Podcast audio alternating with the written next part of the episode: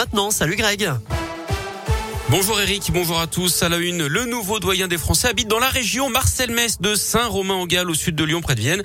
À 112 ans, il devient le plus âgé des Français après le décès hier de Jules Théobald qui avait trois mois de plus que lui. Marcel Metz, ancien taxi ambulancier et garagiste, est né le 12 juillet 1909. Il a donc notamment connu les deux guerres mondiales. Un gourou accusé de viol et de torture en Haute-Loire, deux frères ont porté plainte contre le chef d'une communauté religieuse de Malrevers. Coup, séquestration dans une cave, viol, des faits subis lorsqu'ils avaient entre 7 et 13 ans. Cette colonie compte près de 80 membres et pratique un mélange de christianisme et de judaïsme. On reste en Haute-Loire où deux hommes d'une trentaine d'années ont été interpellés par les gendarmes. Ils sont soupçonnés d'avoir tiré des coups de feu à travers la porte d'entrée d'un appartement à Quad le 13 mai dernier d'après la montagne.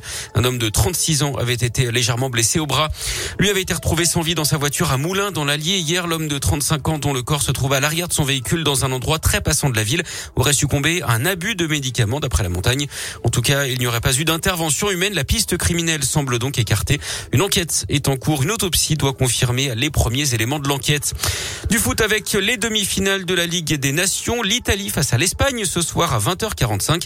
Et puis demain, l'équipe de France affrontera la Belgique.